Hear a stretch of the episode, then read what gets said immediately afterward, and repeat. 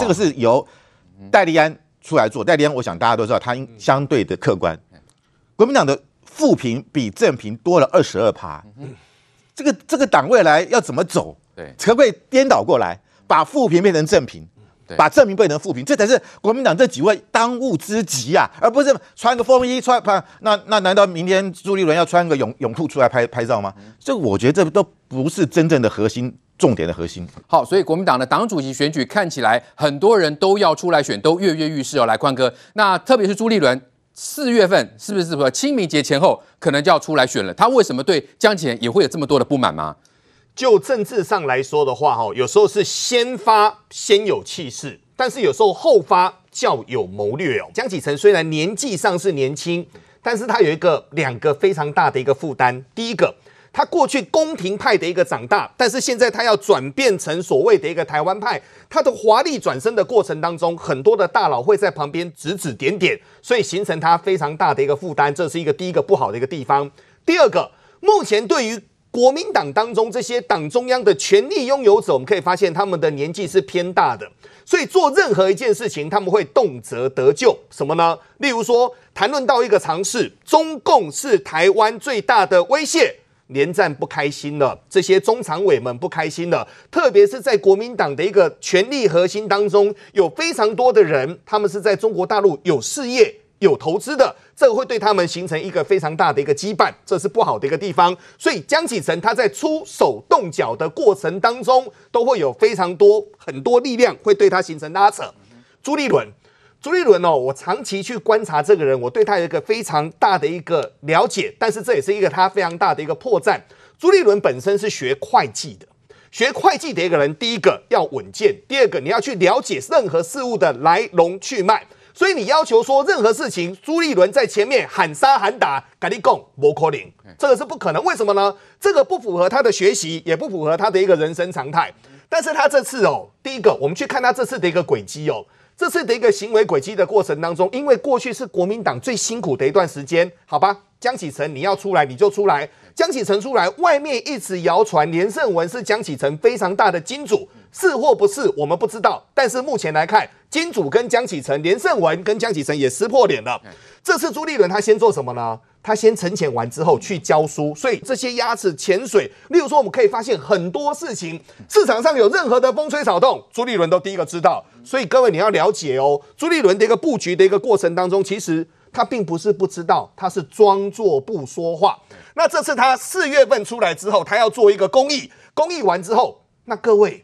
他人生当中现在最后一块拼图是什么？最后一块拼图就是总统了。这个地方他再不拼吗？他再不拼，他会鬼哇 K 红铁撩撩。所以我认为朱立伦来到这地方他会不忍了。谈论到韩国瑜哦，韩国瑜那件到底是不是英国 B 开头的一个外套？这个很重要。为什么呢？过去他是穿着蓝衬衫跟所有的这些工人在一起的，现在呢，华丽一转身，他变朝南，他要这个地方往贵族的一个形象来走。那这个地方他到底是要做定妆还是要做宣传？但是我们可以确定一件事情是，他在家慢慢休息也休息一年了，到底未来？要选或不选，无论如何都会搅翻一池的一个春水哦。是，现在最麻烦是赵少康，为什么呢？各位还记得吗？过年前哇，赵少康横空出世，网络声量、新闻声量之大的。可是各位有没有发现，一个月时间不到，庆忌金马令起啊呢？之前赵少康才说哦，说什么呢？说他们从过完年之后，他就要成立所谓的一个总统竞选办公室。对，结果现在呢，党主席能不能选，不知道。总统竞选办公室八字还没一撇，但各位还有所谓的声量吗？你只要没有一个主题，没有一个结构，没有一个愿景，带着大家往哪边去，你子弹就是会打冷掉。现在很多人先亮剑先出招的，这个地方招是冷的。目前来看，朱立伦很值得后面来做整个期待，但是赵少康，赵少康目前来看声量慢慢的在淡下。OK，好，这个宽哥所说的国民党想要选党主席的人，每个人都想华丽转身，但是在转身的过程当中会不会卡卡呢？来，明凤姐，这会卡的当当然呢，有谁呢？每个都卡吗？特别是朱立伦四月份能够顺利出来选，并且夺得党主席吗？坤哥把这个政治人物当那个股票来看，看得蛮清楚的。那我觉得朱立伦。的转身是最硬的，最硬的。对，因为他就是像宽哥刚才也提到一点，就是说当时这个韩国瑜败选之后，这个整个国国民党陷入一个非常低潮，当时就有人叫这个朱立伦要出来接，可是当时他不肯接，那你就空了这一年多的时候，人家回来就会质疑你说，你该承担的时候你没有承担，你根本没有承担的气魄，那你凭什么这时候又要回来抢？我觉得这个是朱立伦最最大要转身的一个。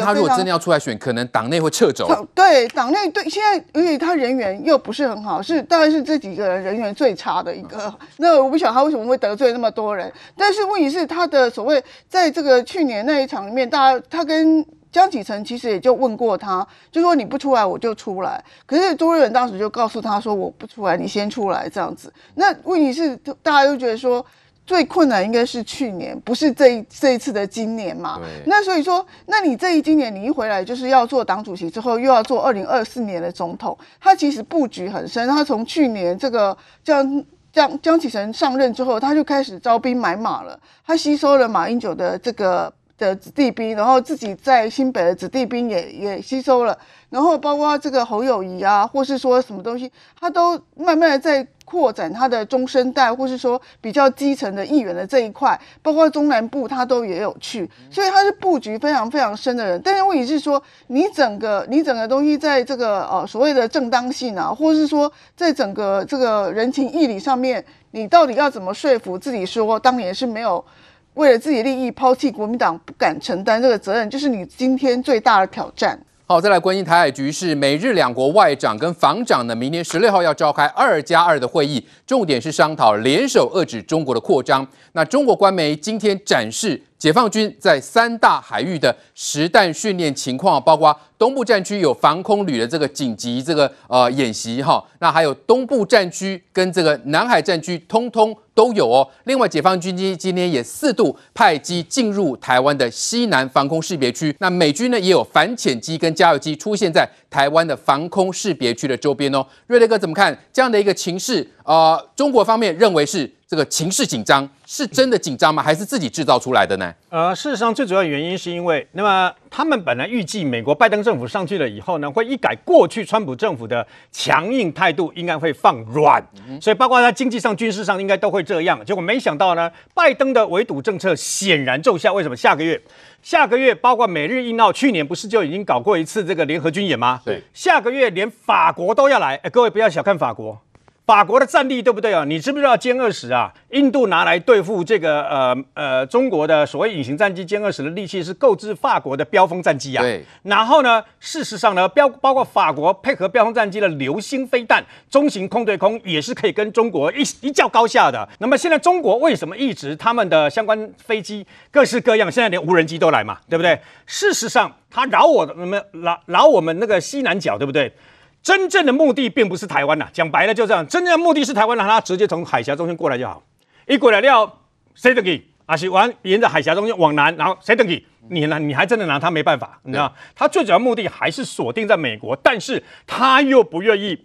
太过针对美国，那是一种施压，又不敢过度施压，所以他空警五百也出来，然后呢，包括无人机也出来啊，他就告诉哦、其实讲白了就是美国所有的潜艇要经过的地方就在台湾西南角的巴士海峡南海这个地方，而为什么这是为什么？我们认为美就算是连美国人都不会让东沙岛轻易被中国拿走，东沙岛如果被轻易被中国拿走了以后，哇，你讲归南海对吧？哈，全整个南海全部是中国的了。对，美国在南海就完全，因为他没有根据地。对，然后菲律宾现在杜特地哦，杜特地现在跟美国又没那么好，你知道吗？然后呢，又跟中国的关系那边很暧昧嘛。对，所以呢，在如此情况之下，你总不能每次都要飞来又飞去，然后飞机飞来飞去，每次靠靠一个伯克莱的这个神盾驱逐舰进去一下又出来这样而已嘛。你在这个地方没有据点，那么至少你要知道东沙岛的捍卫下面的太平岛，东沙一丢，太平岛就没了，很简单。所以呢，他一定会帮助台湾守住东沙岛，这个就是最基本的概念。嗯哼，美。日，你说中国要拿下东沙岛容不容易？容易啊！我讲白，以他现在的战力，要拿下东沙岛是非常容易的事情啊。但是他拿下东沙岛要干什么？拿下东沙岛就会跟美国正面这样对干了嘛。但是老共必须做个动作，就是你在，因为老共的反潜还是在比较浅海地方啦，所以他在这个地方要告诉美国说，我我在这个地方是可以抓得到你的哦，我是有这个机会，但是也没那么容易，因为在那个地方，我们台湾一过一出。巴士海峡以后呢，巴士海峡的往那个南海是整个这样子下去的，嗯哼，所以呢，它是很深的，很深的海的情况之下呢，要抓到所谓的这个呃深海的潜艇没那么容易。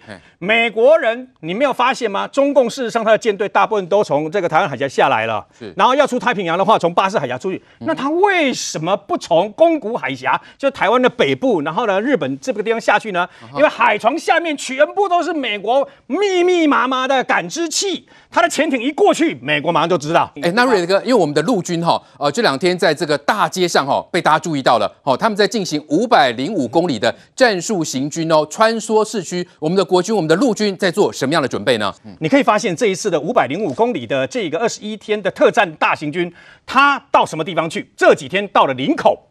林口跟各位解释一下，台北港在旁边，然后林口在这个地方，全台湾总共只有十四个地方是可以两栖登陆的，对，宜兰就三个，你知道吗？西部总共十一个，然后包括屏东佳鹿港，我们知道这个可以登陆的地方，共军知不知道？当然知道嘛。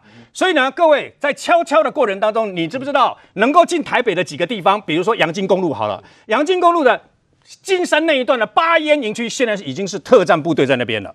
然后呢，雪穗更不要讲，雪穗的几次演习里面都打算到时候把它炸掉，你知道吗？把雪穗整个炸掉了以后，你就过不来。Uh huh. 那你要走北移，一样有北移的方式来处理就对了。然后现在包括淡水河口那个，我们现在的那个刺针飞弹的那个车载版啊，复仇者飞弹的车载型，全部都在已经进驻这个复兴港。Uh huh. 然后在淡水河口，因为它可能会有直升机啊，跟这个所谓快艇过来嘛，对不对？Uh huh. 直接淡水河进来到那个斩首来总统斩首嘛，那个地方二零机炮的自动化全部都已经架好了，没人哎用。用电脑追，不是这再也不是我们这样人追着打，是直接电脑等啪啪啪就整个扫出去这样打，你知道吗？全部都架好了在淡水河，然后呢，包括林口也是一样，所以这次特别去看林口是什么意思？他要登陆，我们雷霆两千现在增程到四十五公里，又增程到一百公里，马上增程到三百公里。我们现在除了打之外，他会牺牲部分，他会牺牲部分，但他还是会想尽办法要上来啊。他要上来的话。那么特战部队为什么去？特战部队指的两个也才动过一个杂为什么？因为它可以飘忽不定啊，所以就让他们知道，如果万一重机械，包括这个装甲车跟坦克车这些装自走炮没有办法的时候，特战部队要该怎么使出像兰坡一样，你要如何去跟因应这样的一个地方？那就表示我们现在的战术不再是以以前。片面往山地退，往山地撤，而上一次去年就已经到屏东的这个城市站了，你知道吗？现在进一步连林口的登陆站，特战部队都要因应，所以我们的国军已经在积极备战了，避免中国可能入侵。整个的内外情势要如何看待？来，这个范老师，因为我们也注意到美国的国务卿布林肯说，台湾是个国家，华尔街的这个金融这个大亨都说，美国将会承认台湾。怎么样看这样的国务卿？中国有可能盯上布林肯吗？会如同他这个去年的时候大骂庞培洛这这种情形来对待布林肯吗？呃，布林肯他讲公开在国会哈这个众议院的外交委员会的听证会，嗯，说台湾是国家，这个绝对绝对不是说他说错话，口误啊啊，绝对不是口误，因为我们知道布林肯他在。奥巴马时期当过国务国务院的次卿，对。啊，也当呃副国务卿了，应该讲讲，然后也在国安会啊担任一个重要的职务，所以他对于外交这一块是非常熟悉的。对，所以在这样一个呃媒体在采访的众议院的这个外交委员会，这是个非常重要的场合，他谈到台湾是国家，这是有备而来。啊。那我们知道就是说，呃，其实中国很有意思啊，中国到目前为止没有针对布林肯的说法批评，为什么？因为布林肯跟这个苏利文，他的国家安顾问。即将跟这个中国的呃对，要跟这个呃中国外交部长王毅还有杨洁篪见面，所以我们知道见面之前，中国对于布林肯这样的说法竟然不批评，因为怕破坏气氛，就留个情面。对，所以你看这次这个布林肯他要跟这个国防部长奥斯汀，他到韩国到日本来访问，可是如果说杨洁篪或王毅要跟这个布林肯见面，应该是要就是布林肯到北京去就可以了嘛？为什么过了家门而不入？对啊，就把这布林肯飞回阿拉斯加去，而且是我回家的时候，我在阿拉斯加啊那个地方跟这个王毅见面，表示他不想进入中国。其实他要进入中国，中国应该也欢迎他，但是不愿意进去。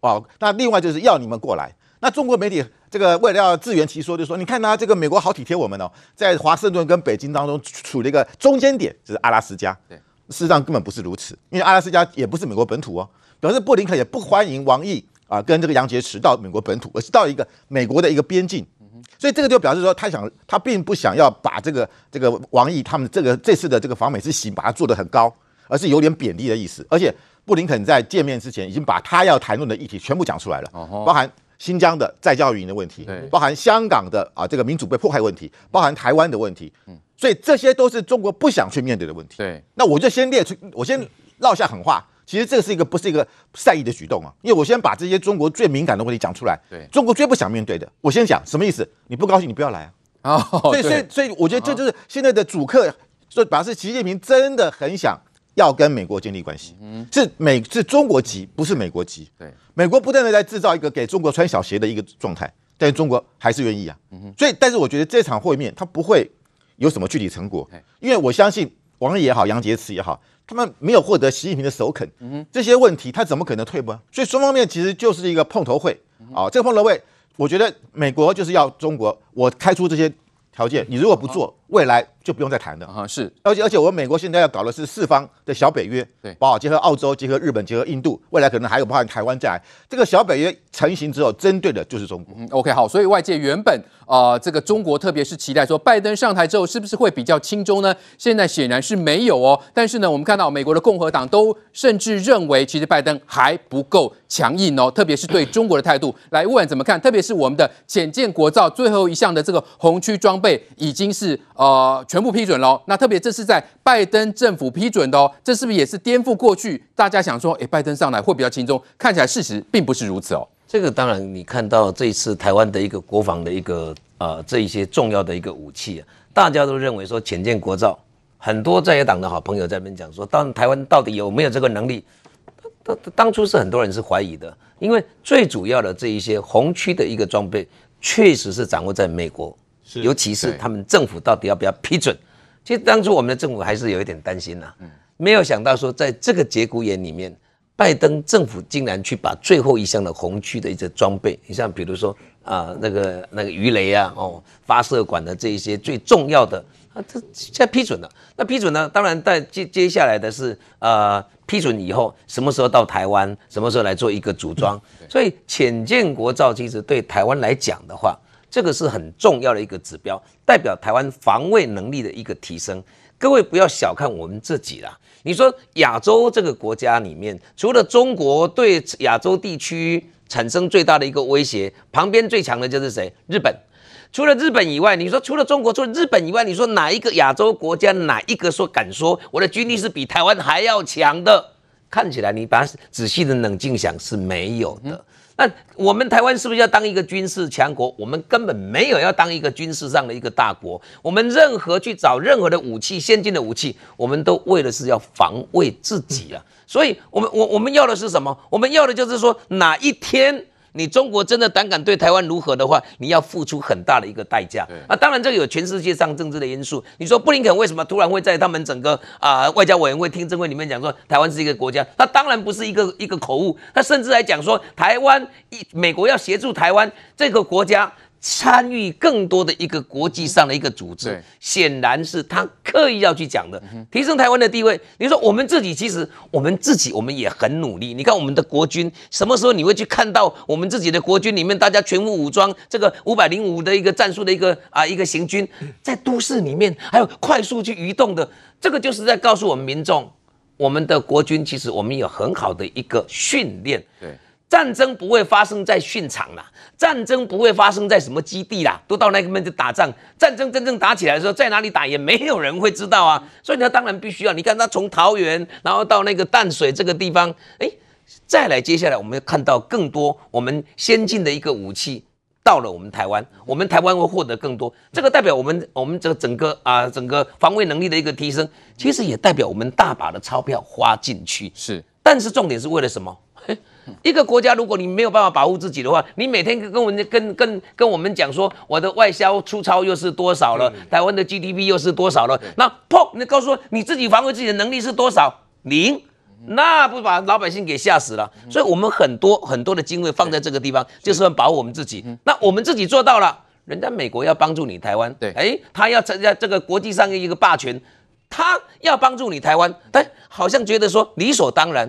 美对台湾对美国来讲的话，台湾如果万一有一个闪失的话，代表美国在整个全世界，尤其是亚洲的战略失误。是，台湾如果出了任何事情的话，代表你美国在这个世界上的一个霸权，也会让人家瞧不起。对，这一些哪是美国会让它发生的？来来，明凤姐怎么看？这观察，这所有的这个情势因素加起来，对台湾是不是都相当有利？怎么看这样的发展？我觉得是对台湾非常有利啊！就是说，在这个拜登跟这个川普交接的时候，大家对于拜登的路线非常的怀疑，就是说他可能顶多就是奥巴马二点零，可是依照他现在实际的作为，已经进入川普二点零了。他所做的事情是非常有力道，而且务实的。他比这个川普就说比较呃这个呃这个张扬式的做法完全不一样。他你看他召开的四方会谈啊。